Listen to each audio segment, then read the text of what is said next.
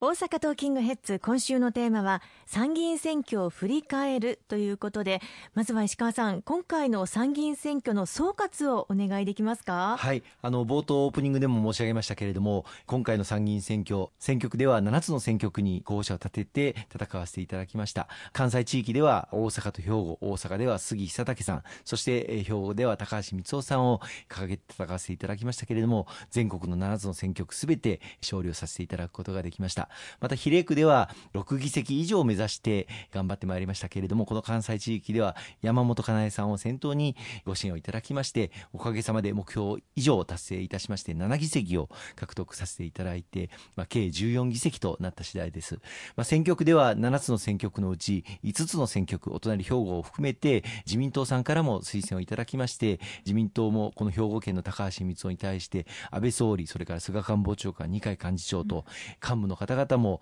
支援にお越しいただいて大変な底上げを図っていただいたことにも感謝と御礼を申し上げたいというふうに思います、まあ、今回あの与党全体としては議席数は減らしましたけれども目標としていた、まあ、自公で改選議席の半数以上ということも達成いたしましたしまたあの私たちが訴えてまいりました政治の安定こそが今この日本に求められるんだと経済成長もそうですしまた外交安全保障環境これに対する対応さらには人口減少あるいは少子高齢化という大きな波が世界のどこも経験したことがないようなスピードで押し寄せてくる中でこれを乗り越えていくためにもきめ細やかな政策を矢継ぎ早に今後も打ち続けていく必要があるとそのためには安定した政治が不可欠であるということを有権者の皆様にご理解をいただいて押し上げていただいた結果だというふうに思います。野党にも勢いがあったと思います、えー、現に立憲民主党は議席を増やしていますよね。その中で訴えが伝わったということはやはり国民目線での政策が伝わったのかそれともこれまでやってきたことが伝わったのかどちらでしょう？そうですね、まあ、参議院選挙というのは前回も申し上げましたけれども、まあ、衆議院選挙が政権選択の選挙とい。うふうに言われるのに対して、はい、参議院選挙は政治の安定を図ることができるかどうかの選挙、まあ、中間選挙的な意味合いで与党に対するしっかりとした厳しい目を国民の皆様に向けていただくという意義があるんだというふうに思います。特に今回改選になった方々というのは6年前2013年に当選をされた方々に対する選挙だったわけですけれども、はい、2013年というのは民主党政権が終了してそして政権交代自公連立政権になってって直後の、まあ、参議院選挙でしたので与党がまあ非常に議席を多くいただいたのが2013年の選挙だったんですね、はい、そこから6年後の、まあ、今回の選挙ですので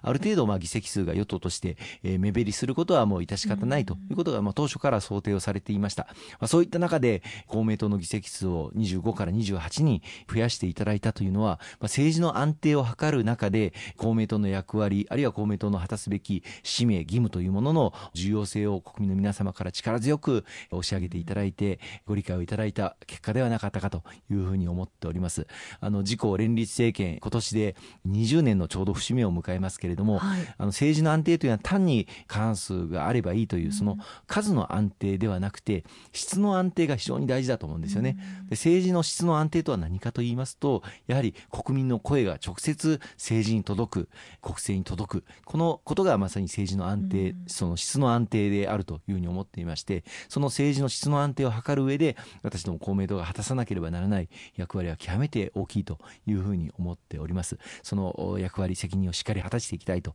いうふうに思います。あの今回小さな声を聞く力ということでずっと戦ってこられましたもんね。はい。昨年の夏前には100万人訪問調査アンケート運動というのを公明党挙げてさせていただきました。約3000名の地方議員国会議員がそれぞれ300人から400人ずつご意見をいただいて子育てあるいは介護中小企業あるいは防災対策こうした地域の声というのを伺ってでそれを政策に立案をしていこうという取り組みをしてきたんですけれどもその中で今年の10月からは幼児教育の無償化がスタートできる。あるいは介護についても介護保険料の減免措置が今年の10月からスタートする。あるいは防災減災につきましても昨年から3か年の集中的な取り組みを進めている、まあ、こうした現場に根ざした地域の皆様のお一人お一人の声に根ざした政策を進めている、まあ、小さな声を聞く力の公明党に対してご期待をいただいた。このご期待に必ずやお答えしていかなければいけないと思うんですよね。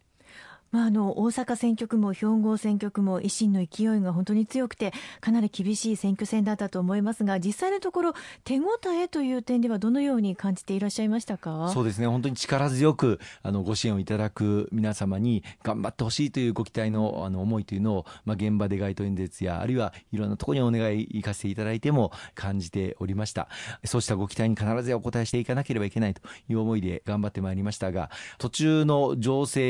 えーまあ、いろんなマスコミの調査とかですね、えー、我が党の調査の結果というのはなかなか当選圏内に届いていないという状況がずっと続いておりまして、まあ、候補者本人も大変辛い思いもしながらでも必死になって歌い続けまたあ多くの皆様の力強いご支援をいただいて大逆転勝利特に大阪は大阪の底力を見せていただいたんではないかなというふうに思っております。まさにこう皆さん一緒に戦っている感じだったんですね。そうですね。大阪は伝統の一議席と言われておりますけれども昭和31年私どもの先輩が初めて国政の議席をいただいたのがこの大阪でございます、うん、この上昇関西の伝統の一議席と言われるこの一議席必ずや守り抜こうという思いで皆様の熱い熱いご期待そしてご支援をいただいて大阪選挙区杉佐竹当選をさせていただくことができました